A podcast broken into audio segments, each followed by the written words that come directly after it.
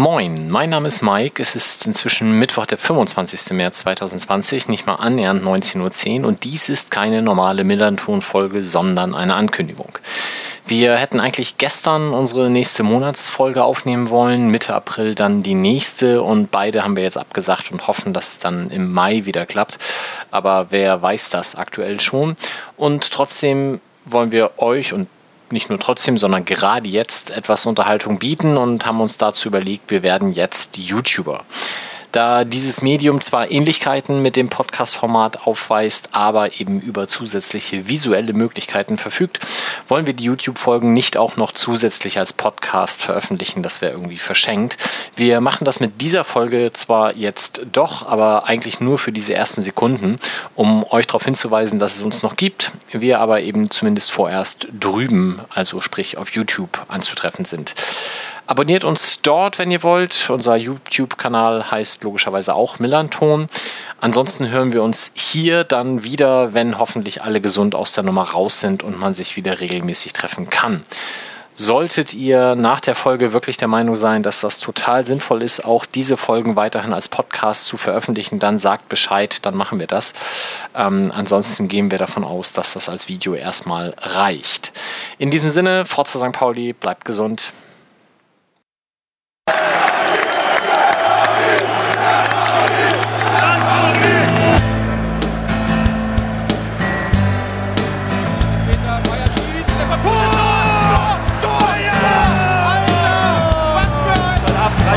Für Union nach 0 zu 2 Rückstand. Muss mega kotzen. Und händelt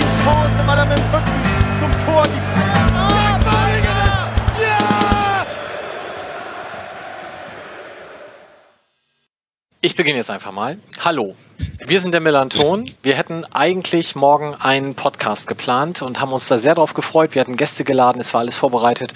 Und dann kam dieser Virus.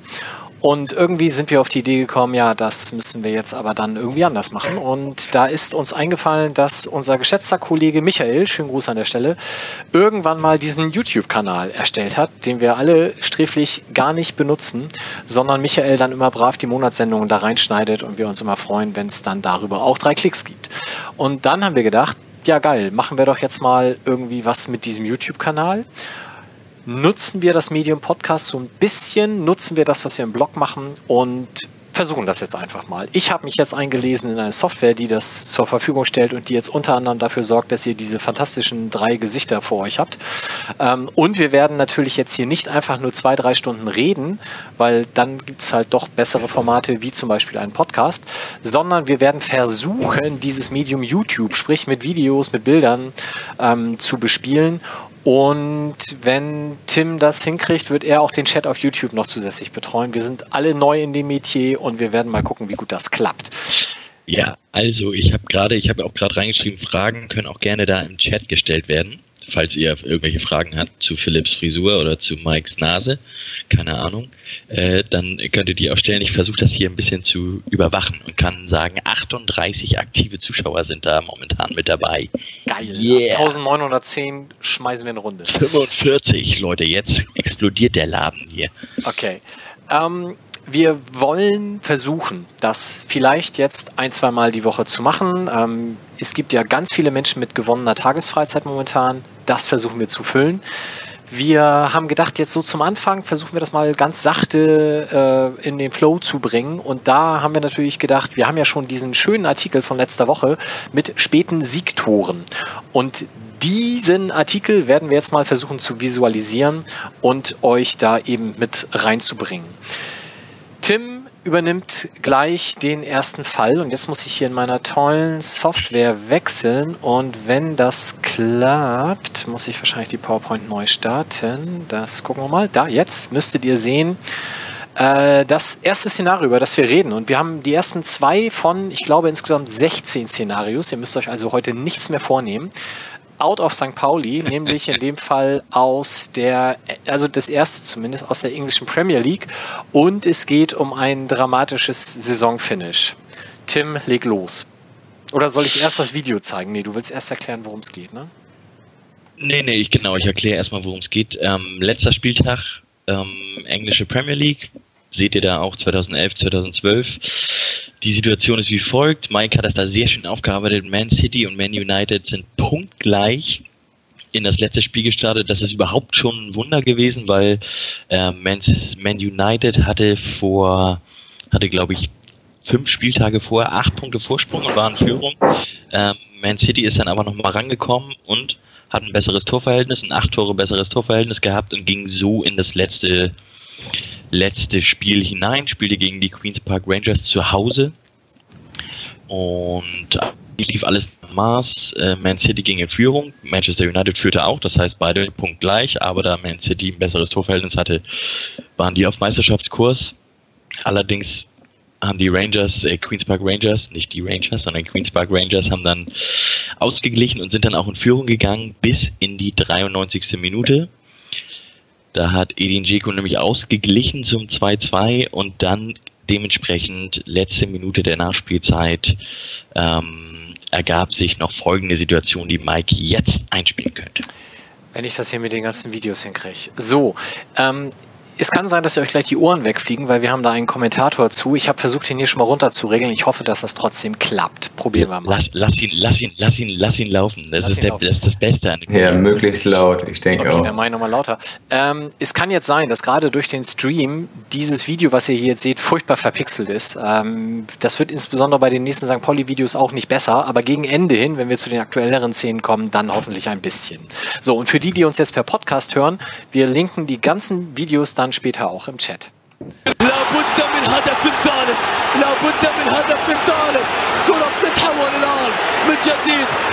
يتأخر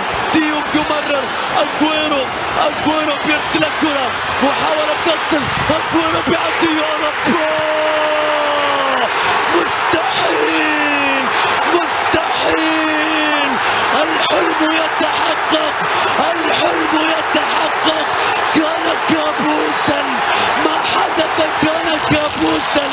من الكيوبيون Ich könnte ihm zugegebenermaßen stundenlang zuhören, aber ich verstehe kein eigenes Wort. Das, das Geilste an dem Kommentator ist, ich habe das mal, ich habe mal andere Szenen gesehen, der hört sich schon das ganze Spiel so an, ne? Also auch auf dem Level, ne? Und ich kenne das ja übers, Der, der übers, startet schon heiser. Ja, genau. Ich kenne also über das AFM-Radio kenne ich das ja und ich weiß genau, das ist, ist mega anstrengend. Der muss Kopfschmerzen haben ohne Ende, da müssen Äderchen im Hirn ohne Ende platzen. Aber ich meine natürlich, letztes Tor, du spielst zu Hause und machst in der Nachspielzeit zwei Tore und wirst damit noch Meister gegen, gegen den Stadtrivalen. Ich meine, also eigentlich können wir die Sendung jetzt abbrechen, weil ein geileres Tor kriegen wir eigentlich nicht mehr. Ja, das ich hab, würde ich behaupten, aber da haben wir doch noch ein paar. Ich habe eine kurze Zeit danach einen Bericht von Nick Hornby zu dem, zu dem Spiel hier tatsächlich gelesen, wo er darüber berichtete, dass er mit einem amerikanischen Kumpel darüber gesprochen hat, dass Fußball ja eigentlich total langweilig sei. Ähm, der amerikanische Kumpel verglich das nämlich mit der NFL, wo am Ende ein Spiel darüber entscheidet und wer gewinnt, der äh, ist Meister oder wie auch immer. Und äh, er hat dann gesagt, wenn man das Spiel dazu vergleicht, dann ist äh, jeder Vergleich mit der NFL absolut sinnlos, weil äh, das war sensationell. Ja, das kann man, glaube ich, so äh, unterstreichen. Gucken wir mal ein bisschen besser, finde ich tatsächlich noch die nächste Szene. Ähm, ich, bin, ich wusste vorher, dass es mit der Technik schwierig wird. Da bin ich wieder. Und das wäre Szenario Nummer zwei. Wir befinden uns erneut in England und noch nicht ganz in der Premier League. Ähm, Habe ich den Bildschirm gewechselt? Nein, jetzt müsstet ihr ihn wieder sehen können, glaube ich.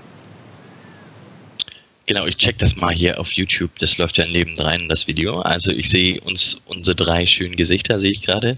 Ah ja, jetzt, jetzt ist das auch reingekommen. Ähm, genau, Watford gegen Leicester City in, der, in, in England ist es ja so, dass es so Aufstiegsplayoffs gibt. Da steigen die ersten beiden direkt auf und die dritten spielen eine Relegation.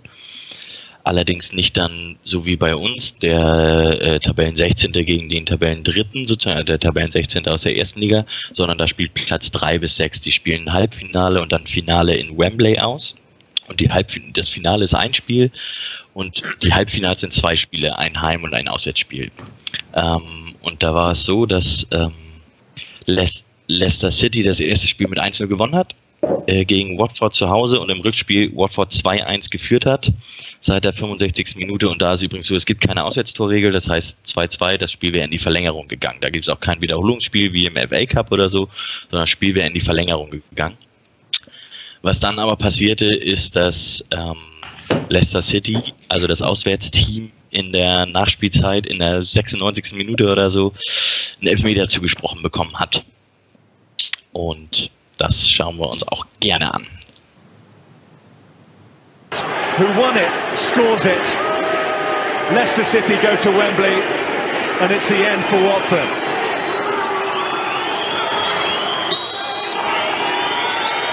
Knockout takes, Almunia saves, knockout follows in, Almunia saves again. Absolutely astonishing. Now here come Watford. Forestieri. Here's Hogg. Deeney! Do not scratch your eyes. You are really seeing the most extraordinary finish here. It almost mirrors the final day. Dini, wie schön er das schreit. Tatsächlich, äh, besser Ja. geht's nicht, oder? Besser geht's nicht, nee. Äh, Dini war übrigens, äh, der kam aus dem Knast. also nicht frisch aus dem Knast, am Anfang der Saison war er im Knast. ähm, spielt er heute dann auch noch erste Liga, also ist auch noch bei Watford relativ erfolgreich dabei. Äh, genau, also ja, du hast das Spiel verloren eigentlich. Kriegst einen Elfmeter gegen dich, du fährst nicht nach Wembley ins Finale, hast das Spiel verloren und dann, ja, episch. Also absolut episch. Habe ich 98. auch schon Minute. habe ich, glaube ich, schon 50 Mal gesehen, dieses Video. Ich habe gerade gehört, dass die Videos an sich, also ich verfolge ja den Live-Chat, dass die Videos an sich sehr ruckelig sind. Ich hoffe, das sind jetzt auch tatsächlich zwei Videos gewesen, die von der Qualität her nicht ganz so dolle waren. Wir hoffen, dass wir das in den nächsten ein bisschen besser hinbekommen. Dass da die Übertragungsrate ein bisschen besser ist, aber da könnte uns YouTube an sich auch einen kleinen Strich durch die Rechnung machen, weil ja die Übertragungsrate an sich ein bisschen runtergefahren wurde in den letzten Tagen Genau. da Und viele ich, Zugriffe da sind. ich sag mal so, bei den nächsten Videos, da ist die äh, Videoqualität selbst ähm, auf meinem eigenen Rechner furchtbar, weil einfach das Video so grausam ist. Also da wird es noch nicht viel besser, aber wir versuchen das mal so. Jetzt muss ich einmal hier zurück zu uns.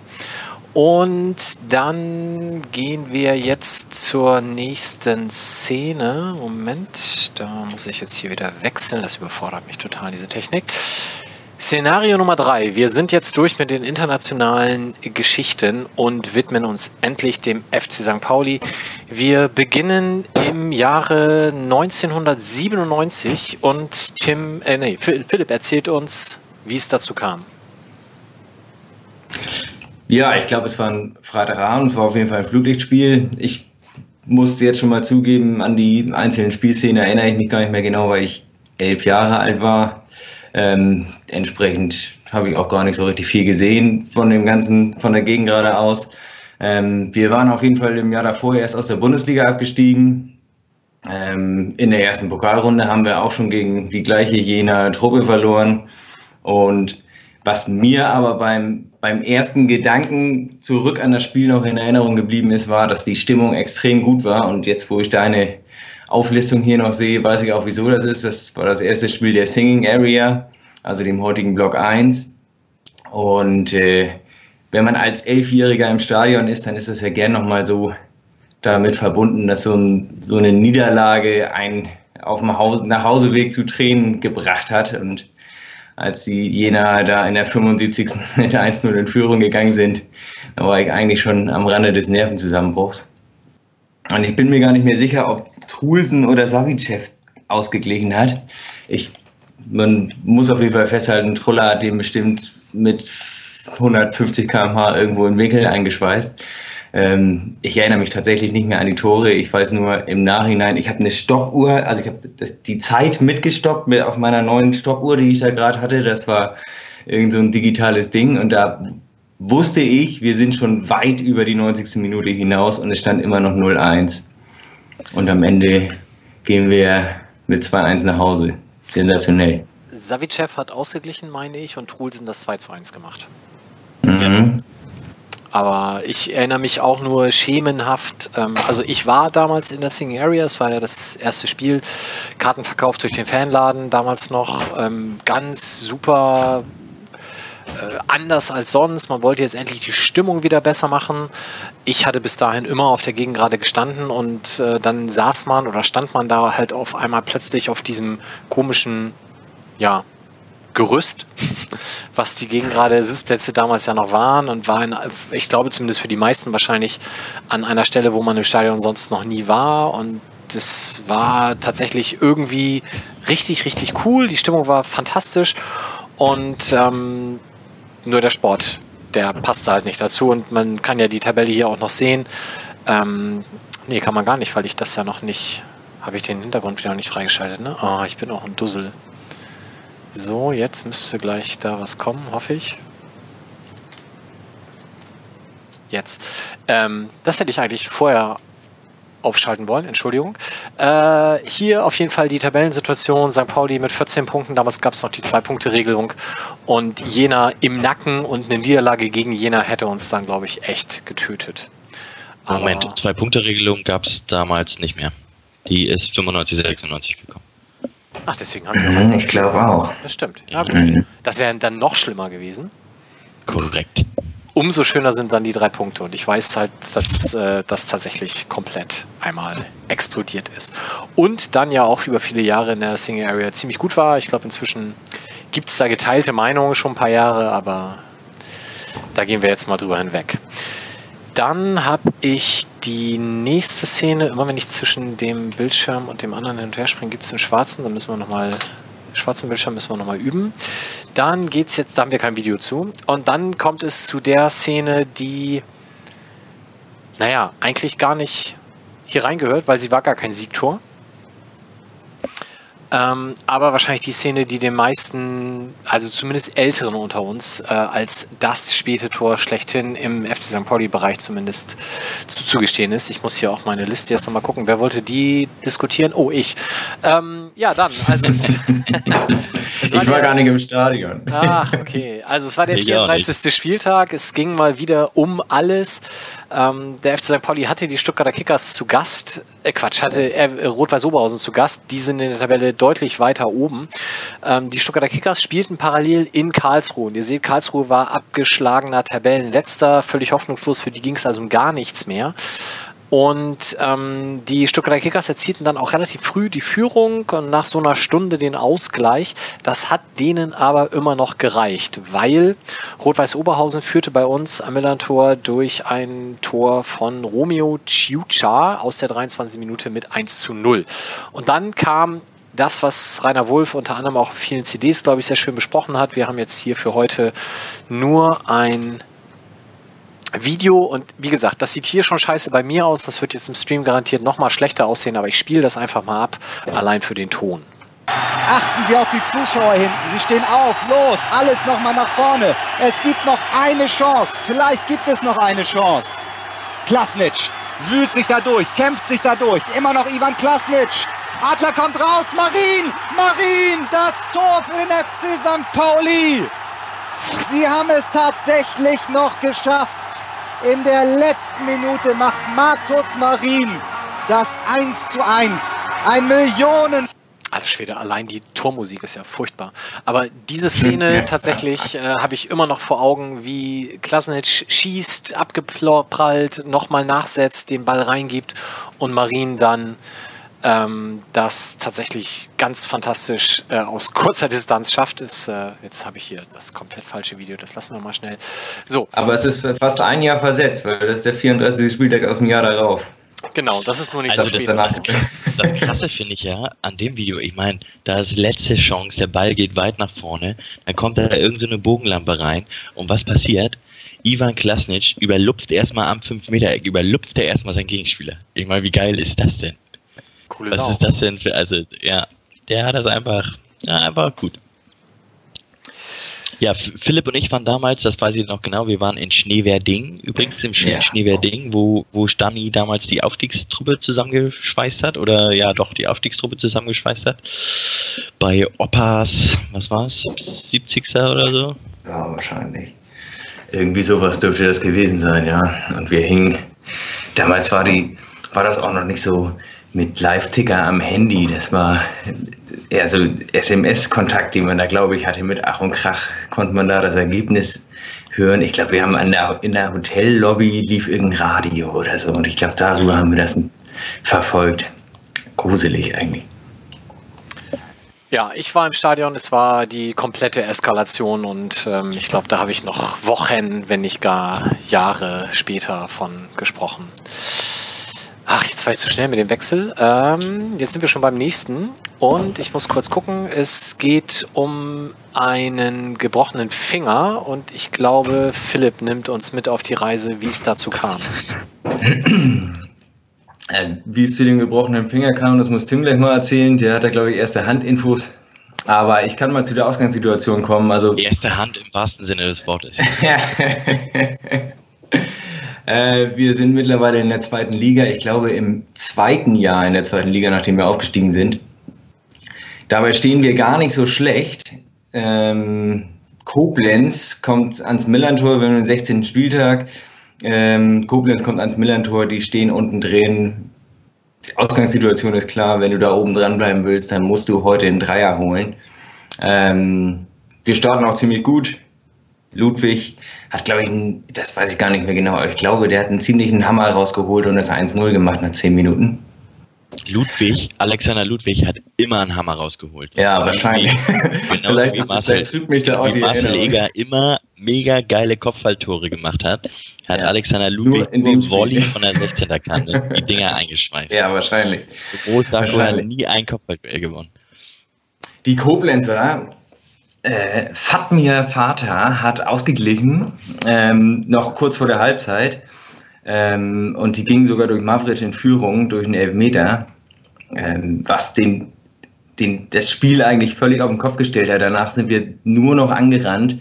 In einem Akt der Verzweiflung wurde Morike Saku noch eingewechselt, der dann in der 84. das 2-2 macht. Und während wir immer weiter anstürmen, gibt es, glaube ich, in der, ja, ich glaube, die Nachspielzeit wurde gerade angezeigt und Matze Hein macht vom Mittelkreis oder sogar vom eigenen 16er irgendwie aus der Entfernung schlägt er einen langen Ball nach vorn. Ich glaube, das war ein Freistoß und wir versammeln uns vorn möglichst breit gespreizt am 16er, um irgendeinen Abpraller nach möglichst viel Chaos im 16er der Koblenzer verwerten zu können. Äh, Rotenbach rutscht noch durch und schießt den Torwart an. Eine Riesenchance, der da eigentlich vergibt. Der wird wahrscheinlich über Jahre Marcel Eger seine Schulden in der Mannschaftskasse gezahlt haben, weil der ihn da rausgehauen hat und das Ding noch danach reingegrätscht hat. Also, Mike, ich glaube, du hast die Szene da. Mach die doch mal an. Ja, genau. Freistoß.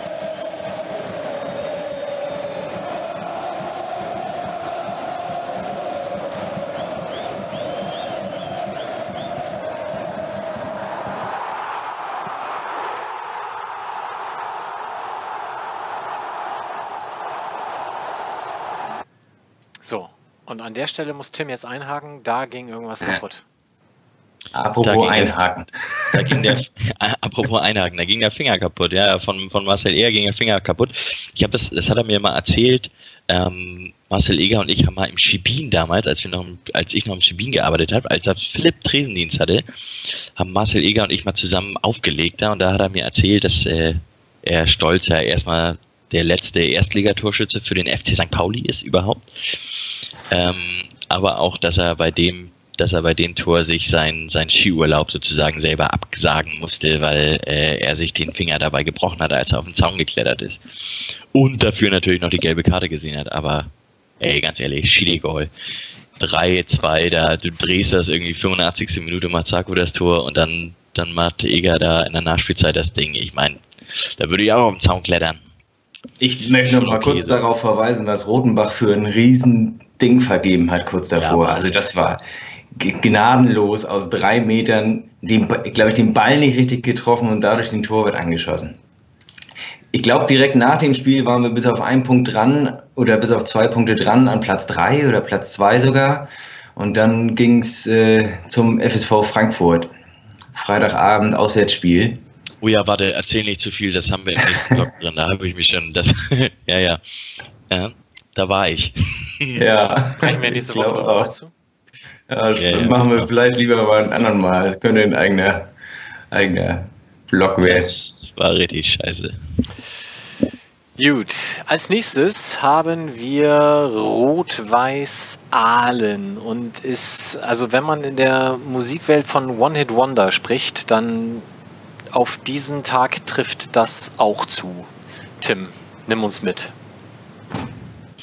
Ja, es gibt einen Fußballer beim FC St. Pauli, der hat eine Quote von alle 13 Minuten ein Zweitligator geile Quote hat. Noch nicht mal Henk Fährmann, nicht mal Evers, das ist äh, Nils Pichinot tatsächlich gewesen, der vor der Saison für die zweite Mannschaft des FC St. Pauli, glaube ich, geholt wurde und dann im ersten Saisonspiel Freitagabend gegen Rot-Weiß Aalen eingewechselt wurde beim Stand von 1 zu 1 und äh, in der Nachspielzeit das, das 2-1 gemacht hat und äh, damit den, äh, den Startschuss gab für eine ja, fast unvergessliche Aufstiegssaison. Rot-Weiß Aalen übrigens damals noch in der Saison, wenn mich nicht alles täuscht, mit Marco Reus. In der Saison davor auch noch mit Kevin Großkreuz. Das war die Truppe. Ich habe ich hab Bilder gesucht. Ich habe nur so ganz verpixelte gefunden, die ich dann nicht mehr an euch geschickt habe. Alter, die Frisuren von Marco Reus und Kevin Großkreuz zu der Zeit, ne? Da könnten wir die auch einen doch, Podcast draus. Die haben doch auch zusammen am Millantor gegen uns gespielt. War das nicht so? Korrekt, im Jahr davor. Mit den, mit den Frisuren schon so. Streifen der Kevin Großkreuz hatte so ein, der hatte so ein Fukuhila und der hat sich ja. so ab, ab Nackenlänge hat er sich die, also genau. der hatte so genau. braune Haare und ab Nackenlänge hat er sich die blond gefärbt. Alter. Und Marco Reus hatte so ein, ähm, ja fast so ein so ein Jekyll Hyde Schnitt, ne? Der hat so hier, also auf der linken Seite war alles irgendwie kahl rasiert und auf der rechten Seite hat er sich dann so eine tolle irgendwie hochgesetzt. Ey, mega. Absolut. Wenn du die, wenn du die heute noch mit den Fotos konfrontieren würdest, dann äh, ganz großartig. Genau, aber das war natürlich nicht das Spiel. Äh, äh, da hat, ich weiß gar nicht, ob Reus damals mitgespielt hat. Großkreuz war dann schon nicht mehr bei Aalen in der Saison auf jeden Fall war das natürlich der perfekte Start. Ne? Ein Tor in der Nachspielzeit, Pichinot, den ich übrigens noch aus Sportunterricht von früher kenne, weil er auf die Nachbarschule, aufs Nachbargymnasium gegangen ist von unserem Gymnasium und damals der Fußballsportkurs zusammengelegt wurde und da habe ich gegen ihn auch im Jahr davor noch Fußball gespielt. Und ich muss sagen, also Aalen, ja, also hätten die mich auf dem Feld gehabt, ne? Dann wäre das nicht passiert. Für Aalen hätte es bei dir auch gereicht, oder? Ja, okay, genau. Sage ich jetzt mal so ganz frei. Nee, nee, Nils Pichinot ist, glaube ich, auch der, der Knipser jetzt noch in der Regionalliga für Nordhausen. Die Saison hat er ja ganz gut geknippt. Ist dann, glaube ich, auch von St. Pauli, oh, so ganz übel gewechselt zu Chemnitz Rostock. oder so. Ich meine, der ist zu Rostock gegangen. Nee, ah, ich glaube, der hat Chemnitz, Jena, ich glaube, der war gefühlt überall. Mhm. Aber ich weiß, dass wir damals, Philipp, unsere, die Mannschaftskasse oder der, der Verein TSG Bergedorf hat damals irgendwie eine Summe X in die Mannschaftskasse bekommen, weil der ja auch mal ein halbes Jahr bei uns gespielt hat, in einer anderen, in einer anderen Truppe. Und äh, das ja, war. Das stimmt.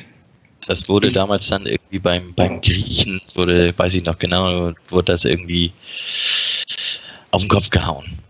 Ich, ich habe parallel mal kurz gegoogelt. Er spielte nach uns bei Jena. Ich dann Jena 2, dann Hallischer FC. Achso, ja, siehst du, warst du schneller als ich. Ja. Aber Marktwert konstant gehalten, nicht so schlecht. Ja, und die Saison irgendwie schon zehn Tore gemacht oder so. Mhm, ich glaube, der knipst ganz gut gerade, ja, stimmt. Ja, ja, ja. Gut, dann gucken wir uns dieses fantastische Tor auch mal an. Ähm, die Videoqualität ist so furchtbar schlecht, ihr werdet nicht viel erkennen können. Aber wenn ihr das gegoogelt habt zwischendurch, St. Pauli, Aalen, Pichino, dann werdet ihr auch auf dieses Video unter anderem stolpern. Also Freistoß, Stocher vor der Süd.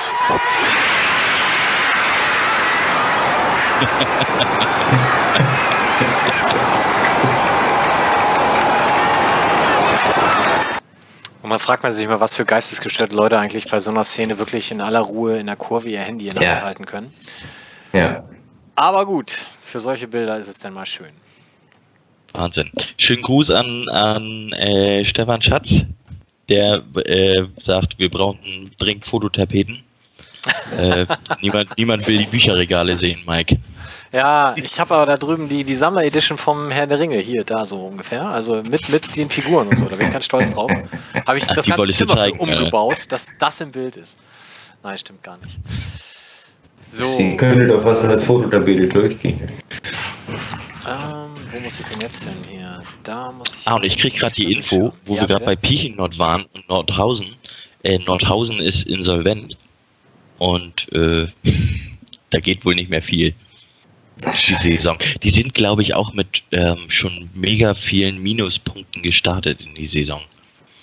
Also die haben eigentlich tatsächlich eine ziemlich gute Saison gespielt, sind aber relativ weit unten noch. Das ist jetzt aber eher so Halbwissen bei mir, aber ich glaube, die sind irgendwie mit, was weiß ich, neun Minuspunkten in die Saison gestartet oder so. Und jetzt, wo ich diese halben Thesen raushöre, mache ich mir lieber nochmal schnell ein Bier auf, dann ist die Zunge noch ein bisschen lockerer und dann behaupte ich einfach, das sei die Wahrheit. Trink nicht Ja. zu viel, du bist nämlich bei der nächsten Szene schon wieder dran. Du darfst uns mitnehmen auf, warte, ich bebilder es kurz. Ah, das klappt doch immer nicht. Jetzt aber. So. In die Zweitligasaison 2011, 2012. Ja, erste Saison von André Schubert. Also, genau, in die zweite ist er ja noch gegangen, aber dann ging ja das Desaster los beim FC St. Pauli. Das war also der, ja, nach Stani, also nach dem Abstieg, sind wir ziemlich gut gestartet und das ist die Tabelle nach dem, nach dem, vor dem Spiel ist das gewesen, die Tabelle. Fünfter Spieltag, ja genau, fünfter Spieltag ist es gewesen. Und wir waren aber nicht mehr Spitzenreiter, weil es war ein Montagsspiel, da sind es glaube ich schon Fürth oder so an uns vorbeigezogen oder Braunschweig und konnten mit dem Sieg wieder Spitzenreiter werden. Ich weiß noch genau, wir sind damals zum Spiel gegangen und es war irgendwie Montagabend, waren irgendwie noch Mhm. 25 Grad oder so in kurzen Hosen und wir haben uns überlegt, Alter, wir müssen doch, warum sind wir eigentlich in Hamburg und nicht auf Teneriffa oder so und gehen da immer zum Fußball? Da hat man das immer so. Und da haben wir erstmal uns überlegt, dass wir alle zusammen mit der Horde von zehn Leuten, dass wir alle auswandern und äh, uns da dann einen lokalen Fußballverein suchen. Aber also die Auswanderpläne, die sind natürlich total safe, aber St. Pauli kannst du natürlich nicht so einfach auswandern und deswegen ähm, sind wir dann doch bei dem Spiel geblieben, haben die Pläne nicht realisiert und es hat sich auch gelohnt. Ähm, St. Pauli war klar besser, das gesamte Spiel. Ähm, Kevin Schindler hat das 1-0 gemacht, damals für St. Pauli. Schindler übrigens inzwischen Trainer, ich glaube Jugendtrainer oder Trainer von einer, einer U19 oder so auf den Färöerinseln. Jetzt halt, jetzt seid ihr Buffs. ähm, genau. Wird ausgeglichen von Duisburg und Duisburg verliert aber einen Spieler in der, in der irgendwann Mitte zweiter Halbzeit durch Gelb-Rot und danach ist das so ein komplettes Anrennen gewesen mit Chancen ohne Ende und ich weiß, die Nachspielzeit hat schon angefangen, angefangen, angefangen, so jetzt haben wir es und Finn Bartels hat eine Chance vergeben. Ey, du glaubst es nicht, was der für eine Chance vergeben hat. Das war so Expected Goals Wert von 2,8 oder so, nur die Chance. Aber er sollte ja diesen, diesen Fehler jetzt zerstörst du alles, was du aufgebaut hast, weil die Ja. meisten Leute haben jetzt echt gedacht, sie haben Expected Ja. Goals so langsam verstanden. Und wenn du jetzt für eine Chance einen 2, irgendwas Wert raushaust, das kann doch keiner mehr nachvollziehen. Ja, okay. Also Expected Goals Wert von 0,99. Machen wir Okay. es mal so. Das Und was dann, pass was dann kommt, ist dann, äh, genau, noch ein letzter Angriff und äh, den können wir uns jetzt anschauen. Genau, ich hoffe, ihr habt das parallel jetzt schon mal selber gegoogelt und schaut euch das da an, aber ich sage euch auch, diese Videoqualität ist noch ganz furchtbar. Wir sind aber dann auch irgendwann hier schon am Ende und kommen dann zu St. Pauli TV, da wird es dann deutlich nachvollziehbarer.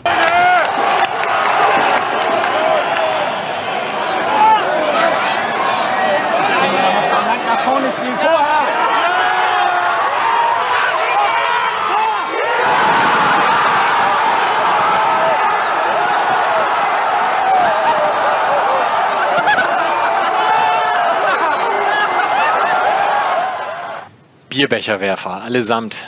Schlimm. Schweinerei. Verdammt Weißt du, abseits hab verdächtige Position, da muss ich nochmal dran erinnern. Soll ich nochmal Standbild Habe machen? ich damals im, habe ich damals im, damals, da, ja, ja, habe ich damals Höhe. im Stadion schon gedacht, ja, das ist die kalibrierte Linie da gerade bei dir. Ja, ja, ja, so war das. Krass. Ja, ich weiß nicht, ich hab mich, das habe ich auch im Blog geschrieben, ich habe mich damals schon so tierisch aufgeregt, weil Schubert, und der war ja noch recht neu und so, man wusste ja nicht genau, was da ist und so, da hat er doch glatt Bruns ausgewechselt und Morena eingewechselt beim Stand 1-1 gegen 10 Leute. Da ist mir echt die Hutschnur geplatzt im Stadion. Da habe ich echt gedacht, was ist denn das für ein Penner, dass der jetzt Morena einwechselt? Will er das 1-1 gegen 10 Mann verteidigen? Das kann auch nicht wahr sein. Hab Vor allem ich gegen den. Tabellen 16. oder sowas war das, ne? Genau. Ja, aber dann hat er, dann hatte er danach in der Pressekonferenz hat er gesagt, dass er ähm, wieder mehr Passsicherheit im Mittelfeld haben wollte. War ich beeindruckt. Also hat ja funktioniert anscheinend, ne? Weil es war dann äh, den vorletzten Pass hat übrigens Morena gespielt. Oder war es Daube? Ich bin mir gerade nicht ganz sicher. Auf jeden Fall hat er viel richtig gemacht da. So war das. Wir gehen weiter in die Saison 2011, 2012 und wir haben jetzt, ah, vielleicht müssen wir mal zwei Sachen vorweg sagen. Erstens, wir haben, glaube ich, keine einzige Szene dabei, wo das letzte Tor nicht am Millern-Tor gefallen ist. Ich glaube, Tim hatte im Artikel eine einzige Szene, irgendwie in letzte Minute Elfmeter von Ginczek in Aalen. Ich weiß aber nicht mal mehr, ob es das Aalen mit Doppel-A oder AH war. Aber das war das einzige Auswärtstor. Ansonsten machen wir späte Tore offensichtlich nur zu Hause. Und Späte Siegtore. Ich, ich weiß noch, wie, wie. Fabian Boll im, im Paderborn mal mit, mit kompletten Willen und seinem Gesicht das 1-1 gemacht hat. In Ja, ja, ja, das erinnere ich auch noch. Aber ich habe Das auch war eine reine, reine Artikel, Willensleistung.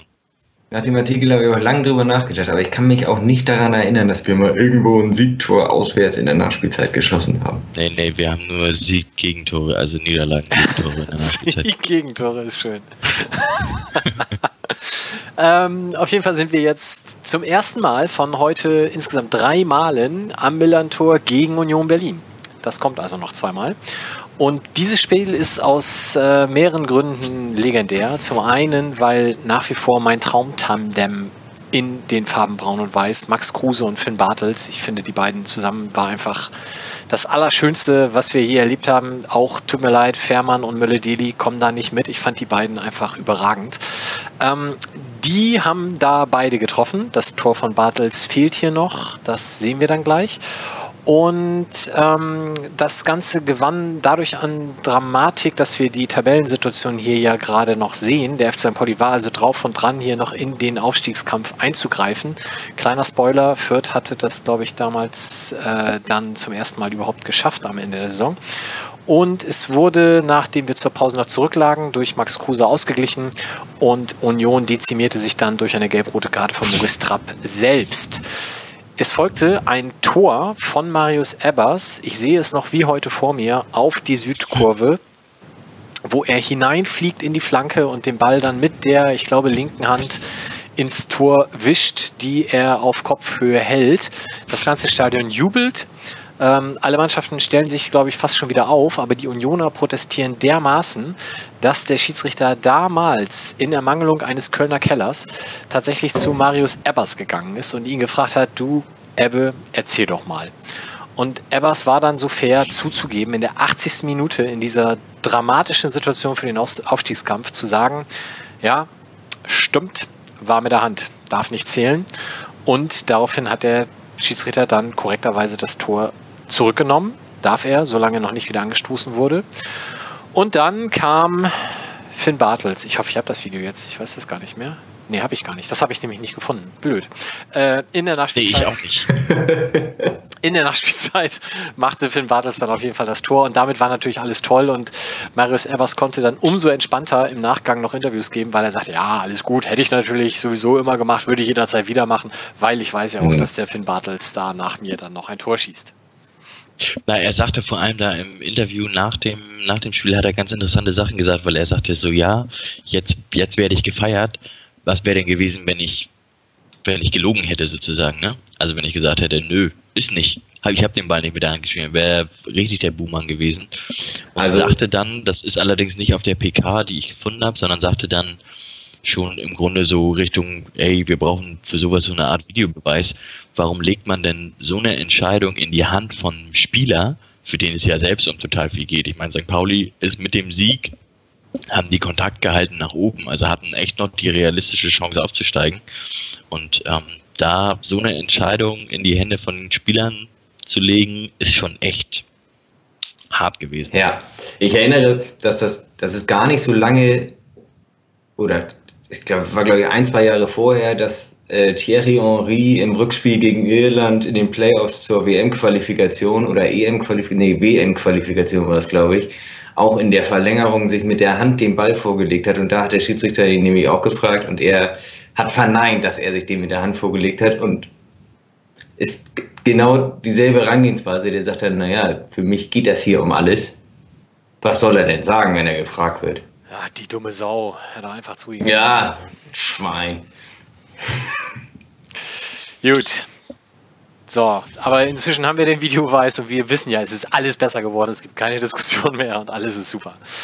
Ähm, so, dann müssen wir weitermachen hier mit der nächsten Szene. Wir sind jetzt bei Jan Regensburg und ich habe hier mal die letzten Minuten aus dem Kicker Live-Ticker ähm, ausgeschnitten. Du hast das gut zusammengefasst. genau, und Philipp erzählt uns jetzt, was die Symbole alle heißen. Also, ich bin bei der Recherche da nochmal drauf gestoßen und muss sagen, es war eigentlich was ein ganz großer Scheißhaufen, den wir da fabriziert haben. Wir haben uns innerhalb von 30 Sekunden gefühlt zweimal in beide Beine geschossen, selbst. Kurz vor Schluss. Äh, Regensburg war 18. Stimmt das überhaupt? Jetzt, ich glaube, ich glaube Regensburg war. Ah, okay. Ja, Regen, Regensburg war Tabellenletzter. Wir krebsen so wie ähm, eigentlich auch diese Saison und gefühlt seit mehreren Jahren äh, nur so ein paar Punkte vor, vor dem Relegationsplatz rum können also den Dreier auf jeden Fall gebrauchen. Regensburg, ich glaube, Christian Rahn hat da gerade noch gespielt. Der hat seine Karriere da ausklingen lassen. Und äh, wir sind einzeln in Führung gegangen. Regensburg hat relativ fix ausgeglichen und ab da. Christian Rahn hat in Regensburg gespielt? Alter, das wusste ich gar nicht. Nein, bei Ich uns, glaub, der- oder? Christian Rahn, hat der nicht in Regensburg gespielt? Nee. Ach so, ich dachte, du meinst, der wäre da noch bei uns gewesen. Ich habe mich auch schon gerade gewundert. Ja, Nee, der wär- Google. Ich frage mal Google. Wir fragen den den, wir fragen den YouTube-Chat, der antwortet Ja, hier Christian Rahn hat für. Regensburg gespielt. Krass. Das weiß ich nämlich auch noch. Weil Ginczek macht äh, Mitte der zweiten Halbzeit, macht er das 2-1 und ab da ist eigentlich die Luft aus dem Spiel raus. Regensburg ist zahnloser als zahnlos. Äh, wir machen das Ding einfach nicht zu und Ginczek grätscht völlig humorlos von hinten in Christian Rahns Beine rein. Deswegen konnte ich mir, ich mir das auch gemerkt. Den hat er nämlich umgeflackt, glatt rot gesehen und keine Minute später fangen wir ein völlig dämliches 2 zu 2. Das Stadion ist verstummt, totale Schockstarre. Und während wir noch nicht mal genug Energie hatten, äh, überhaupt uns aufzuregen, ich hatte noch nie, ich, ich war noch völlig geschockt, hat Bruns währenddessen schon das 3-2 gemacht. Ich glaube, er hat den Ball sogar noch, eigentlich hat er den schon vertändelt und ist irgendwie kurz, ist vorm Tor doch nochmal wieder im Ballbesitz gekommen und hat ihn dann reingemacht. Es ist völlig surreal, die ganze Szene, äh, was sich da innerhalb von zwei, drei Minuten abgespielt hat. Am Ende ist es ein Late Winner und wir sind mit drei Punkten nach Hause gegangen. Du musst dazu sagen, dass dieser Wechsel, den habe ich deswegen draufgelassen auf dieser Mini-Grafik, weil das die Einwechslung von Bruns ist. In der, ich weiß Ja. nicht, 87., Ja, ja, genau. 88. Minute. Dann kommt Ginczek, dann kommt das Gegentor und dann, und das habe ich jetzt hoffentlich hier als Video, warte, Bruns. Gucken wir mal. Jetzt so langsam, da habe ich gedacht, werden die Videos besser, aber das ist hier nochmal ein Gegenteil, das sieht ganz schlimm aus. Also, aber ihr könnt es vielleicht erahnen, hier ist gerade noch der Anstoß. Es läuft direkt nach dem Gegentor. 90. Minute. Der lange Ball nach vorne. Rumgeflipper, Boll. Bruns. Und der ist entschlossen. Boll gegen Boll Rahn, mit der einer Mördergrätsche. Das ist Gogia. Und da ist der Bruns. Und da ist Bruns am kurzen Pfosten und macht das Ding irgendwie rein. St. Pauli 3 zu 2. Das war die Szene. Also der Ball ist eigentlich, Ah, warte mal. Ich arbeite jetzt Eigentlich, Stand- eigentlich schon zweimal verloren im Furchtbar. Zweikampf. Warte mal, hier, glaube ich, da. Da verdattelt er den hier schon. Das ist, glaube ich, Ja, das genau. ist noch Boll, ne? Und der setzt jetzt eben nach und setzt hier zu so einer Mördergrätsche gegen ihn hier an.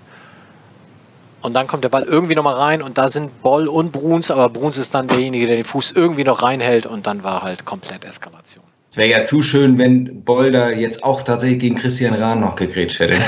ich kann das nicht erkennen. Nochmal. War, best- war bestimmt Christian Rahn.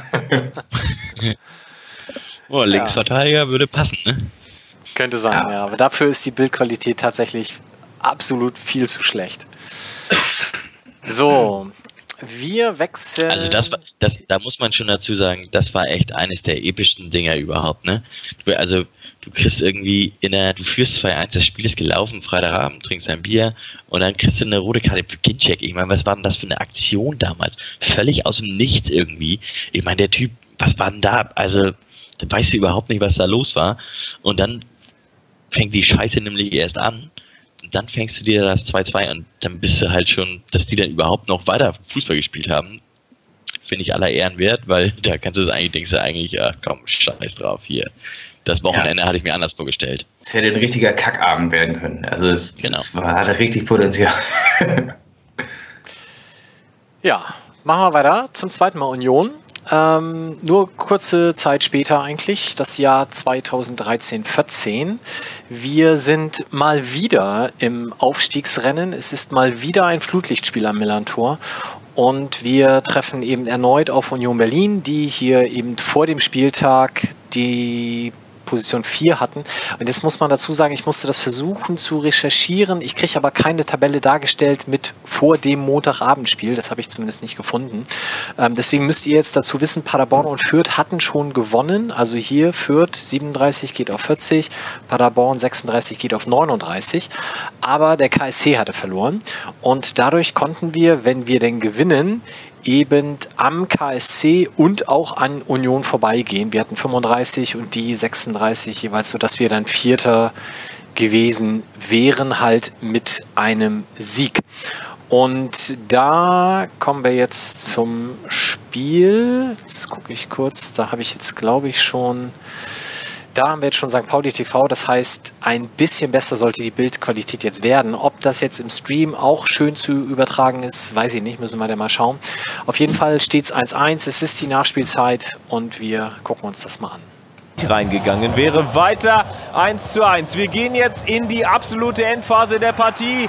St. Pauli, die Drehung von Verhoek und das wäre fast das 2 zu 1 gewesen für die Hamburger. Aber das war ja noch nicht die letzte Chance. Weiter ging's. Der eingewechselte Meier, schön gespielt. Auf erneut Halstenberg und dann ist er drin. Das 2 zu 1 für die Hamburger, also doch noch. Das Ganze in der 88. Spielminute. Union ja defensiv stärker in dieser Saison, aber hier waren sie nicht zur Stelle, da waren sie ma So, geht das jetzt besser mit den Videos oder sieht es immer noch scheiße aus? Also das ist jetzt richtig verwackelt, aber wir hatten vorhin ein Video, was richtig gut lief. Also wirklich, wir hatten vorhin irgendwie das Koblenz-Ding, das lief richtig gut. Das ist jetzt tatsächlich so in dick, dick, dick, dick, aber den Ton hast du halt und Okay. also wir wissen alle, wie Finn Bartels aussieht. Absolut. Immer noch gut. Leichte, graumelierte Schläfen. Immer noch einer meiner Lieblingsspieler. Ich hoffe, dass der irgendwann nochmal in diesem Leben. Aber wir wollen jetzt nicht über den Coronavirus. Naja. So, dann müssten wir jetzt weitermachen. Jetzt muss ich hier mit meinen verschiedenen Fenstern mal wieder gucken. Ey, ich was das damals für eine Truppe war, ne? Also ich meine, ganz ehrlich, da Halzenberg legt auf Bartels auf, Schatkowski damals auch mitgespielt. Das war schon ganz cool, ne? Also, dass wir damals nicht aufgestiegen sind, ist eigentlich ganz schön scheiße gewesen. Maja Salik war auch noch dabei, glaube ich. Ja, den fand ich ja gut. Den, also, ja, den fand ich immer gut, eigentlich. Der hat irgendwie, ist der nicht so, ja, weiß ich auch nicht.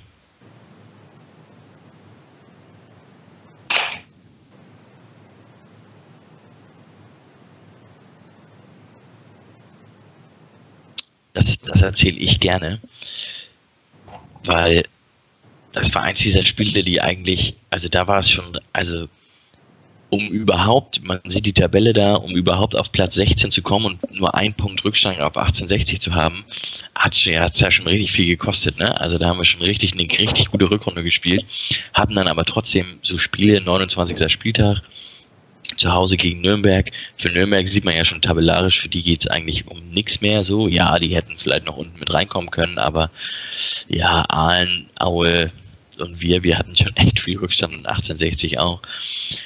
Ja, und dann ist das so ein, ja, so ein Gümmelspiel gewesen. Ne? Also wir irgendwie nicht so richtig, Nürnberg sowieso nicht so wirklich. Ja, und dann, wir sind ja, wir sind ja ein richtig scheiß Team nach Ecken, ne? Also so richtig schlecht nach Ecken, ne? Sagt man sich ja, ne? Das ist so richtig, wir können das überhaupt nicht. Aber dann, 90. Minute oder 90 plus, keine Ahnung, kommt Lasse Sobich mit diesem, ja, was ist das? Hecht, Seit, Flugkopfball. Schaut es euch am besten selber an. gekommenen Lennarty. Gute Chance für die. Braucht vielleicht die Idee zu lange, um zum Abschluss zu kommen. Ja, und dann sind wir in der 90. Minute. Eckball nochmal von der linken Seite. Das Publikum erhebt sich, weil es weiß, da könnte was passieren. Und es passiert was. 1 zu 0. Lasse Sobich. In der Schlussminute ist der Innenverteidiger bei dieser Ecke dabei und köpft den Ball perfekt in den Posten, aber nicht zu halten. Wahnsinn. Ich, äh, ich stand während, kurz nach dem Tor, stand neben Tim, vor dem Tor stand ich noch neben Tim auf der Gegengrade. 20 Sekunden nach dem Tor drehte ich mich zur Seite und habe Tim vergeblich versucht, er wird 10 Meter von mir entfernt, auf Knien auf den Boden der Gegengrade und reckte die Fäuste gen Himmel. Das ist noch die ich- Szene, an die ich es mich erinnere. gewesen? Ja, ja. mega wichtiger Dreier zu Hause. Ich weiß gar nicht mehr, wen wir, wen haben wir denn dann noch geschlagen? Wir haben, wir haben Bochum und- Leipzig zu Hause geschlagen. Auch Ah, 1 Leipzig, genau. Ja, Also Mike, ich habe gerade ich hab grad einen Tipp bekommen über, über YouTube, dass wenn du die anderen Videos schließt, dass die Videos dann flüssiger laufen dürfen. Ja, das Problem ist, dass ich dann aber die ganzen. Naja, gut, ich mach mal. Ja, aber wenn jetzt du, hier. wenn du so, Man City gegen Watford, äh, Man City finde ich auch wieder Watford meinst du. schließt, Ja, okay. Kriegen wir hin. ist, äh, So, wir haben jetzt aber ohnehin, mein, mein Browser war jetzt voll. Ich musste sowieso einen neuen Browser öffnen, weil ich sonst äh, nicht mehr genug ähm, Platzhalter hatte. Und wir kommen jetzt als nächstes, zack, zum boah, Spiel verstehen gegen Würzburg. wieder so schlecht, ne? Und jedes Mal wieder. Ich weiß gar nicht, wie wir uns überhaupt in der Fernsehgeldtabelle in einen Mittelfeldplatz in der zweiten Liga gehabt Ja. Unvorstellbar. Äh, es geht um das Spiel gegen die Würzburger Kickers. Und ja, wie Tim schon sagt, wir sind mal wieder komplett im Eimer und haben hier schon einen unfassbaren Rückstand eigentlich. Wenn man ein bisschen genauer hinsieht, sieht man, naja, so schlimm ist gar nicht. Wir können die Würzburger Kickers einholen. Und auch das haben wir uns in den Wochen zuvor hart erarbeiten müssen, unter anderem mit einem 2 zu 0 in Würzburg, äh, in Nürnberg in der Vorwoche, mit dem man so ja auch nicht zwingend rechnet, weil in Nürnberg, glaube ich, also ich war da, glaube ich, nur dreimal, aber das sah immer schlecht aus, es sei denn, wir konnten gerade aufsteigen. Am Ende der Saison ist Würzburg abgestiegen und zumindest mich hat es sehr gefreut, dass 1860 in Relegation musste und die dann ja auch entsprechend verlief. So, und wir haben jetzt Das werde ich nicht vergessen.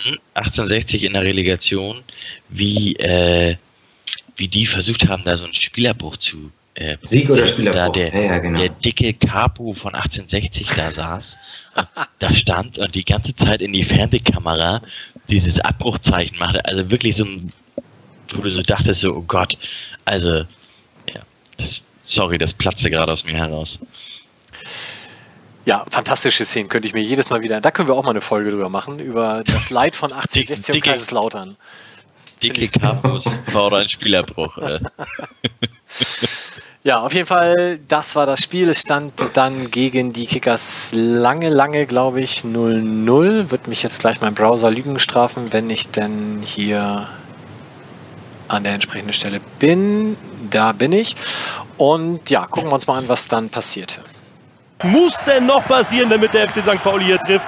Der Schuss von Lennart T. und dann Siebenhandel mit der Parade. Und dann die 88. Minute. Buchtmann, Buchtmann mit dem Schuss und mit dem Tor für den FC St. Pauli.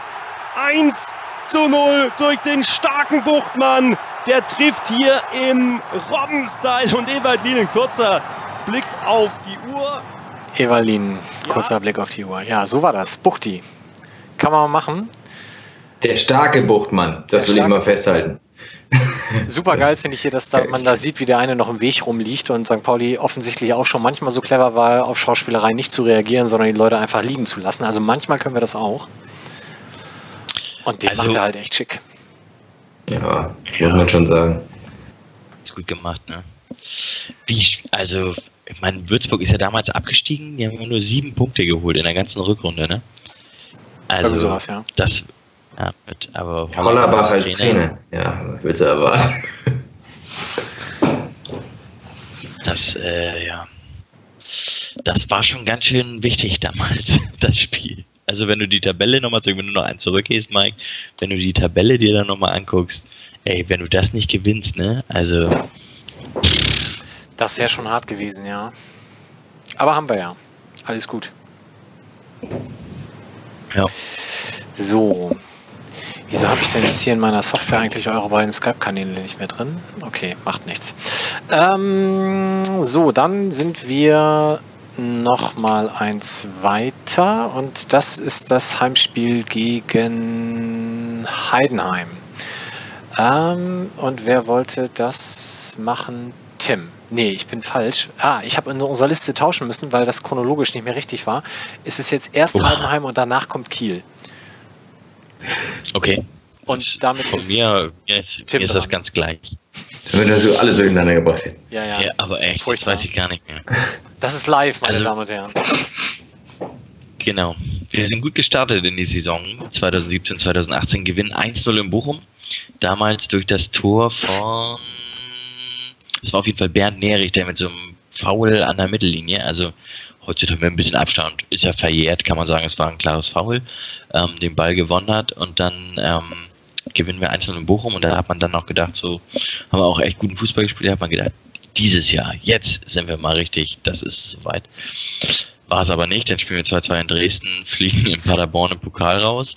Damals Paderborn, alle gedacht, so, oh, wie kann man denn in Paderborn rausfliegen? Zwei Jahre später haben die erste Liga gespielt. Ähm, damals irgendwie mit Leuten wie zum Beispiel Sven Michel, der jetzt auch in der ersten Liga auch schon ein, zwei Tore gemacht hat. Dann traumhaftes 0-3 in Darmstadt. Super.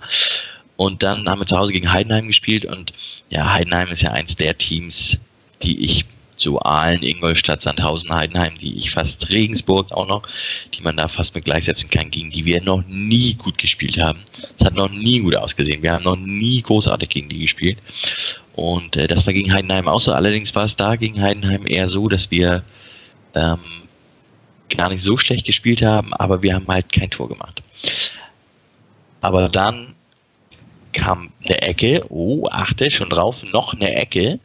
Ähm, wir sind vielleicht auch gar nicht so schwach nach Ecken. Auf jeden Fall, Ecken in der Nachspielzeit können wir vielleicht ganz gut, weil dann kam eine Ecke für den FC St. Pauli in der Nachspielzeit und da äh, tauchte dann ein gewisser Johannes Flum frei am 5-Meter-Raum auf. Ich muss mal vielleicht ganz kurz einhaken, weil es gibt nicht allzu viele Heimspiele in den letzten 25 Jahren, die ich verpasst habe. Dieses ist eins davon. Und zwar, weil ich mit meinem Sohn bei einem Fußballturnier in Dänemark war. Und der Trainer meines Sohnes ist auch großer St. Pauli-Fan. Schönen Gruß an der Stelle, steht im Block 1. Und wir waren also den größten Teil, zumindest dieser gut 90 Minuten, dann damit beschäftigt, in den Spielpausen unseres Sohnes äh, oder unserer Söhne vor dem Live-Ticker zu verfolgen. Und er war dann gerade mal kurz woanders hingegangen, als dann diese Ecke kam und dieses Tor fiel. Und daraufhin eskalierte ein kleiner Block auf diesem Turnier in Dänemark. Wieder per Kopf diesmal deutlich schwieriger zu verwerten für die einzige Sturmspitze nach der Auswechslung von Alagui zur Halbzeit. Als sich alle schon auf ein 0 zu 0 eingestellt hatten, eine letzte Ecke, eine von elf Ecken in der zweiten Halbzeit. Für St. Pauli Flum eingewechselt, 1 zu 0. mit der letzten Aktion der Partie doch noch der Siegtreffer für St. Pauli. Und ich werde nie vergessen, diese geile Szene, wie Flum vor der Süd steht und einfach nur am Pfosten so leicht in die Knie, die Hände nach vorne gereckt und da jubelt. Ich weiß nicht, ob wir das hier jetzt nochmal sehen. Ich glaube, da gibt es entweder, ich, ich glaube von Gröni ein Foto, ich bin nicht ganz sicher. Oh, das ist super geil. So, mal gucken, da. Hier, dieses, zack. Ah, schade, kann man nicht sehen. Ja, also das war das Tor von Flum gegen Heidenheim. Und Ja, kann man ganz gut machen. Ich meine, wann kommst du schon mal? Wann liegt der Ball denn schon mal so aus dem Nichts? Also sah ja nicht so da aus, dass er damit rechnet. Aus dem Nichts, drei Meter vor der Torlinie, frei vor deinen Füßen und du hast um dich herum keinen Gegenspieler. Vor allem, wenn du so wie Flum eigentlich mitten im Weg stehst. Ja, genau. Und es ei- eigentlich schaffen müsstest, das eigene Tor zu verhindern. Aber, naja. Heidenheim ja. hat dann auswärts noch eine andere Geschichte. Äh, auswärts in Heidenheim für den FC St. Pauli ist dann eher noch eine andere Sache. Da können wir ja dann, äh, werden wir wahrscheinlich bei nächster Gelegenheit dann mal drüber sprechen, wie das dann auswärts läuft. Weil zu Hause gegen Heidenheim, da läuft es ja ganz okay für uns. Auswärts. Aber der Torwart klebt auch ganz schön auf der Linie da, wenn man das jetzt mal sieht. Ne? Hinter der Linie sogar. Ja, und der andere Spieler hier am Pfosten, der hätte mal rüberlaufen können. Naja. Der lehnt sich an, ne? Guck mal, der, Der hält, lehnt der, sich- hält der sich- der hält sich da fest am Pfosten. Ja. Der kann Ja. nicht mehr. In Der macht schon Pause. Ja, der macht 92. schon Minute. Also, äh, echt. Da war Konditionstraining angesagt am Montag. Super Stellungsspiel schießt das hier an der Stelle. Ja, Okay. der sieht auch gar alles. nichts, ne? Ne, doch, doch, Durch- doch, der durch- steht okay, das kann er nicht viel besser machen. Durch- Also. Ja. Durch zehn Spieler durch. Sieht er gut, ne? So, aber jetzt kommt die Szene, auf die Philipp sich schon freut, nämlich das Spiel gegen Kiel. Jetzt bin ich wieder mit den Bildschirmen und den Folien durcheinander gekommen. Ich hole mir das noch mal hier ein Bier. sollte es sein. Mach das mal. So, Tim, ja. Tim holt sich nochmal ein Bier. Nee, Philipp erzählt das. Ich, ich kann das mal erzählen. Ich, ich erinnere mich auf jeden Fall, dass das Wetter mega scheiße war an dem Tag. Äh, ich habe auch mal nachgeguckt, das war im Februar 2018. Äh, 24. Spieltag. Die Kieler waren deutlicher Favorit, weil die schon lange oben mitspielten und vor allem, weil sie den Top-Stürmer der zweiten Liga in ihren Reihen hatten, der bekanntlich eigentlich dem FC St. Pauli gehörte äh, und nur an die Kieler ausgeliehen war. Ähm, wir gurkten mal wieder nur mit wenigen Punkten vom äh, Tabellenplatz 15 rum. Jetzt bin ich mir gar nicht mehr so sicher. Doch, genau. Vom Tabellenplatz 16 rum. Und auch während des gesamten Spiels waren die Kieler eigentlich klar die bessere Mannschaft. Deutlich besser in der Spielanlage. Eigentlich erstaunlich, dass die nur zwei Tore gemacht haben. Ähm, wir kommen, ich glaube, ich bin mir nicht sicher, Buadus, nee, ich glaube, Neudecker hat das 1-0 auch gemacht, nach irgendwie einem Abpraller Schuss von Buadus und ein Abpraller Neudecker versenkt den. Ähm, die Kieler gleichen danach relativ schnell aus und ähm, Nochmal. äh, da steht doch alles. Du musst genau, noch nochmal, noch, nochmal Neudecker, genau, ah ja, stimmt, ja, sorry. In solchen Spielen kannst du auch durch, kannst du auch auf, auf gewisse Sachen kannst du dann auch wetten. In dem Spiel hätte man darauf wetten müssen, dass Marvin Doksch gegen uns ein Tor macht im Millantor. Also das, das sind einfach No-Brainer, die man setzen muss. Aber jetzt Ähm. das 2-2 von Neudecker, war das nicht so ein Volley-Schuss? Ja, ja, genau. Genau, den, den lupft Buadus rüber zu ihm ans, ans linke Fünfereck und der nimmt den Volley und versenkt ihn in den Winkel. Das war ein ziemlich geiles Tor. Ähm, und kurz vor Schluss, im Nachhinein muss ich jetzt sagen, wo wir hier die ganzen Spiele sehen, dafür, dass wir so schlecht bei Ecken sind, ähm, machen wir ganz schön viele Siegtore nach Ecken. Also, Mike, ich weiß nicht, du hast das Video bestimmt. Abelvohr nach einer Ecke das ist der feuchte Tra Traum in diesem Jahr von vielen von uns. Avevor und Ecke, das gab es dieses Jahr leider noch gar nicht. Park. Dann schalten Schneider und Buhadus schnell Nochmal die Bude Oh, von ist Neudecker. aber Super Wunderschön. Ding, ja. Zum Ausgleich. Markus Anfang, er war zufrieden mit dem Remis, wechselte defensiv, aber die Boys in Brown, sie hatten was dagegen. Kurz vor Schluss, Christopher Avevor per Kopf. Und natürlich ist es Richard Neudecker, der seine überragende Leistung noch mit einem Assist krönt. Wuchtig eingeköpft gegen den Durch die Beine per Kopf. Durch die. Beine. Hat er auch garantiert hingezielt. Hat er ausgeguckt, sehe ich auch Die so. ri- richtigen Profis, die zielen durch die Beine, genau. Ja, das Also sensationell. Ich erinnere mich noch, dass der Kieler Anhang eigentlich durchgehend darauf, damit aufgefallen ist, Scheiß St. Pauli zu singen. Und an eine sehr, sehr geile Choreo von der Süd vom Spül mit äh, äh, Stay Rebel, Stay Root mit, mit Rauchtöpfen. Genau, da sieht man es doch auch. Das war äh, eindrucksvoll. Das ist mir im, gut im Gedächtnis geblieben, der Tag. Das war ziemlich cool. Gegen Kiel kann man immer gut gewinnen, finde ich. So, wo müssen wir jetzt hin? Wir kommen zum. Oh, wir sind schon bei der vorletzten Nummer. Lasst mich kurz den Bildschirm wechseln. Wir kommen zum Eieiei, Heimspiel gegen Paderborn. Lass mich mal kurz gucken, ob ich das noch repariert bekomme. Das sieht ja furchtbar aus. Das, da ist der Monk in mir leider nicht. So, so besser. Also, ähm, Paderborn, Heimspiel. Richard Neudecker macht uns spät Glück. Ich glaube, Philipp. Es war eine Eng Engl englische Woche, glaube ich, war es. Ich erinnere mich auch noch, dass ähm, wir ziemlich ärgerlich in Rückstand geraten sind, weil das war, das war ich glaube, Ziereis hat sich irgendwie, der hat ein schlechtes Stellungsspiel gehabt und wurde da äh, ziemlich äh, übertölpelt von so einem Pass in die Tiefe, den eigentlich jeder erwartet hat, nur er nicht. Und Zolinski macht das 1-0 für Paderborn und feiert direkt an der Ecke gegen gerade Südkurve. Das war schon mal richtig, richtig kacke. Ähm, dann haben wir einen Aber schnellen Au- es war damals so, dass äh, Paderborn uns eigentlich komplett an die Wand gespielt hat. Ja, ja, ja, die waren deutlich besser, keine Frage. Äh, auch durchgehend bis zum Ende besser. Wir haben ziemlich Glück oder ziemlich schnell im Anschluss hat Diamantakos eigentlich ein geiles Ding gemacht. Da hat er, glaube ich, mit dem Außenriss getunnelt vom 16er aus, den Torwart. Ähm, Ausgeguckt, ne?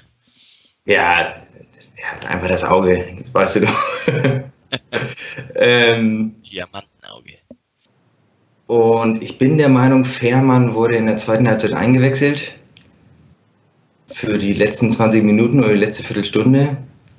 Bin ich aber nicht mehr ganz sicher. Ich weiß aber noch, der hat den Ball auf Neudecker vorgelegt, der dann in einer unnachahmlichen Grätsche unter Einsatz seines Lebens und in Kaufnahme einer Kollision mit dem Pfosten äh, das 2-1 markierte. Das gucken wir uns mal an. Wir sind hier bereits ne, 91, 28 gespielt. Schauen wir mal. Und Fährmann im Abseits. Ne? eingewechselt mit einem Traumpass auf Fährmann. Eingewechselt, der will chippen, wird aber zur unfreiwilligen Vorlage für Richie Neudecker eingewechselt. Der macht das 2-1 und semmelt volle Möhre gegen den Pfosten mit dem Oberschenkel und der Hüfte. Hier, kein Abseits, für mich gleiche Höhe. Der Pass von Ja. C hier, eine Granate für Fährmann. Und den muss der Niederländer natürlich selbst machen. Er will ihn vorbei chippen. Es wird eine unfreiwillige Vorlage. Neudecker da, 2-1. Und der Dreier in dieser Partie. Am Ende in allen Fantastisch. Naja, das tut echt weh. Also da weiß ich noch, da habe ich auch im Stadion echt gezuckt. Aber nur kurz, weil ich war da natürlich auch mit Jubeln beschäftigt. Ja, es sah vor allen Dingen, äh, ich weiß noch, von meinem Platz sah es so aus, als wäre das, das rechte Bein rechts vom Pfosten und das linke Bein links vom Pfosten gewesen. Scheiße. Schmerzhaft, so. Aber, ja. Gut, wir sind tatsächlich schon bei der letzten Szene. Ähm, oh, die darf ich nochmal. Dann lasst mich kurz die Folie wechseln und den Bildschirm. Zack, so, da sind wir wieder. Ähm, und die wird wahrscheinlich jeder irgendwie hier noch vor Augen haben, weil die ist auch noch nicht gar nicht so furchtbar lange her. Es war die Rückrunde der Saison 18-19 und wir trafen mal wieder am Millantor auf Union Berlin. Wie ihr hier seht, äh, ist es erneut tabellarisch der Aufstiegskampf, der uns da beschäftigt. Wir haben verfolgt den HSV und den 1. FC Köln und wir konnten mit diesem Spiel, wenn wir es denn gewinnen, eigentlich einen ganz guten Schritt machen.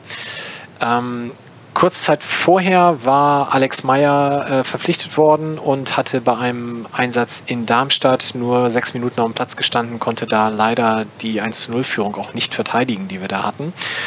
Ähm, hier hingegen lief es dann eigentlich alles super. Wir haben durch Samir Lagui und eben Alex Meyer eine 2 zu 0 Führung herausgeschossen und das Ding war eigentlich gefühlt durch, bis Union, also in meiner Wahrnehmung so ab der 70., 75. Minute auf irgendwie doch nochmal anfing Fußball zu spielen. Und dann kündigte sich das so langsam in den Minuten vorher an. Und schwuppsiwupps haben die innerhalb von drei Minuten zwei Tore geschossen, nämlich Grisha Prömmel und eben Abdullahi. Und damit stand es dann 2 zu 2. Das war natürlich ziemlich ein Stimmungskiller in einem bis dahin ziemlich stimmungsfrohen äh, Rahmen. Und plötzlich sang nur noch der Gästeblock, als dann Folgendes passierte. Wir haben wieder die 92. Minute. gegen den Nachschuss. Nachspielzeit. Plus 4 angezeigt. Buchtmann eingewechselt und aufgepasst. Schlampiges Foul vom Torschützen zum 2 zu 2. Der greift an die Schulter, dreht den Gegenspieler. Das ist ein klares Foulspiel. Wird überall gepfiffen. Und im 16er, hier kann man es gut erkennen, ist es halt ein Elfmeter. Alex Meyer. Cool, nüchtern, souverän. 3-2. Fußballgott Alex Meyer und das Milan-Tor explodierte.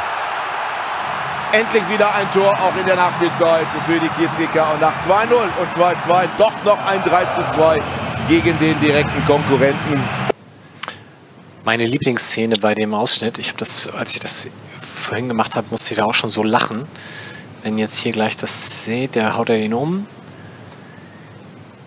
Der Schiedsrichter zeigt zum Elfmeterpunkt und Buchti zeigt auch zum Elfmeterpunkt. Finde ich super, wie er die Szene sofort an die zieht. Weiß er direkt Bescheid. Und direkt Bescheid weiß. Fand ich ganz großartig. Zusammenfassend muss man sagen, dass Union Berlin ja nur noch recht ungern ans Millantor kommt, würde ich schätzen. Ja, aber ich glaube, das tut sich Ja, also- nichts, weil wir fahren da ja auch nicht so gerne hin. Ja, stimmt. Ja, also ich war auch schon mal bei, bei Union, da haben wir auch, äh, hat Matuschka in der Nachspielzeit ein Boah. Ja, ich erinnere auch in der Saison, als wir in Darmstadt den Klassenerhalt geschafft haben, da haben wir doch in Union auch mit diesem Luftloch von Himmelmann da uns irgendwie kurz vor Schluss eingefangen. Das war auch ein Kackhaufen. Mann, Mann, Mann. Das war, glaube ich, Das das, Spiel erste... war übrigens auch ziemlich, also Nee, da du- haben wir 2-0 geführt und niemand wusste eigentlich warum. Da haben wir auch so eine Scheiße zusammengespielt. Also da hatten wir ja davor, ich glaube, haben wir davor oder danach in Paderborn gewonnen.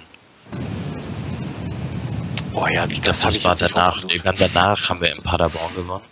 Also es war auf jeden Fall, ist auf jeden Fall auch das Hinspiel. Wir hatten ja gerade eben aus der gleichen Saison das Hinspiel zu Hause gegen Paderborn, wo wir auch in der Nachspielzeit gewonnen haben. Da haben wir also, dass wir damals überhaupt ernsthaft darüber nachgedacht haben, dass wir könnten aufsteigen, also, dass wir da für Scheißspiele gewonnen haben, ne? Die haben wir jetzt dann in der, also jetzt unter Lukai haben wir die alle verloren, die Scheißspiele. Unter Kauczynski zu der Zeit haben wir die alle gewonnen. Die ganze Kacke, die haben wir alle gewonnen. Alle durch. Ja, den, den, den Gegner in schlechte Spiele zwingen. Da hast du immer eine Siegchance. Das ist Dynamo eine gute. Taktik. Ja, Sag mal, bevor das hier endet, mir ist währenddessen noch ein spätes Siegtor eingefallen. Ja, sag mal. Und zwar Bielefeld 2015 oder 2016, weil wie vierter oder fünfter Spieltag haben wir 2-1 am Millantor gewonnen. Schenk Schein macht, glaube ich, in der 90. Oder haben wir das deswegen aussortiert? No, das, nee, weiß ich Ich nicht. glaube, das war, war, an der, war auf der Liste mit drauf. Ähm, ich glaube, das habe ich nicht mit reingenommen, weil kann es sein, dass das das 3-1 war oder so? Welche Saison? Ich habe das gerade nicht. Das hier? Ja, das sieht doch gut aus. Ja, ich glaube, das ist. Nee, warte mal. 16, 17? 33. Ja? Nee, das war irgendwie Anfang dieser Saison, irgendwie vierter oder fünfter Spieltag. Oder war das nicht Ach Bielefeld? Doch, das war Berg, doch Bielefeld. Pauli TV hier, ne? Ja, St. Pauli TV, super Sache, könnt ihr euch alle abonnieren. Ähm, warte mal, hier ist 21. Auswärts, dann müsste es der Vierter zu Hause gewesen sein. Gucke ich kurz. Das würde ja passen. Äh, Sagst du, wir haben spät gewonnen? Ich kann mich da nicht dran erinnern. Doch. Mm, Zusammenfassung. Wir schauen uns Der FC St. Pauli im Ja, gucken wir mal mal. hier, 90 Ausverkaufte Minuten Keiner. Rewatch. Da am Ende über den Kasten. Von Bildschirm hauen, geschossen hat. Jetzt sieht man Ach so, nur ach unsere so, Gesichter, während ja. wir sind bereits in Meine der Schlussphase Fehler. dieser So, Partie. Die 89. Minute. St. Pauli drückte nochmal. Es war zu spüren, es könnte nochmal was gehen. Sobota. Sobota legt ab. Boadus. Und nochmal. Sobota. Hesel am Ende mit einer Hand gerade so drüber. Verhindert hier das Ecke 2 zu gemacht, 1. Und sorgt für den Eckstoß. Bin mir gar nicht mehr sicher, aber ich gewinne das Ding doch gewinnen, oder nicht? Wer macht los, das war jetzt für Bielefeld. Kopfball von Boadus Da und ist dann Tink Shahin mit dem 2 zu 1. In der letzten Minute dieser Partie sorgt Shahin für den Siegtreffer. Ja, das ist rausgeflogen, weil da im Jubel sind Die dann Flanke Shahin, kam gut von und Hedenstadt. Die freuen sich zu Dann das Tode. Ja, das ist schwierig. Das ist schwierig. Aber Jetzt, macht ja jetzt schon erinnere ich mich auch wieder. Okay. Sorry, da konnte ich einfach nicht Ja sagen. Gut, wir haben es geschafft. Ähm, alle YouTuber würde jetzt sagen, ey, abonniert unseren Kanal, hinterlasst uns ein Like, empfehlt uns weiter. Aus dem Alter sind wir raus. Wir würden uns trotzdem über Feedback freuen. Ich nehme jetzt schon mal aus den bisherigen Rückmeldungen mit. Videos zeigen ist eine ganz tolle Idee, aber geht vielleicht im Stream gar nicht so gut. Trotzdem natürlich einmal die Frage, wie war das insgesamt vom Aufbau her? Können wir das mit so einem Thema erneut machen? Wir würden dann nicht nochmal die schönsten Siegtreffer machen, sondern halt vielleicht irgendwas anderes. Wir haben da ganz tolle Wir Ideen. würden im gerne Köcher. immer die schönsten Siegtreffer machen, aber wir abzielen zu wenig. Wir gewinnen zu selten. Ja, und in diesem Sinne, ne, verfolgt uns gerne auch weiterhin im Blog. Wir haben die Lage etwas eingedämmt, weil da einfach momentan zu wenig Berichtenswertes ist und ähm, wir auch irgendwie wenig Lust haben, das, was auf kicker.de zur Corona-News irgendwie rauskommt, ständig hier wiederzugeben. Äh, da fassen wir uns etwas kürzer, aber es wird trotzdem auf diesem Medium weiter die ein oder anderen Inhalte geben. Habt ihr noch Also es gibt, letzte Worte? es gibt übrigens immer noch 66 Zuschauer, meldet YouTube. Deswegen, also vielleicht sind die alle eingeschlafen, das kann sein, weiß ich nicht. Aber ist also für die, Vielen Dank fürs Durchhalten. die haben zumindest durchgehalten. ja, genau. Alles klar. Gut, dann in diesem Sinne, Forza St. Pauli und dann vielleicht bis demnächst. Adios.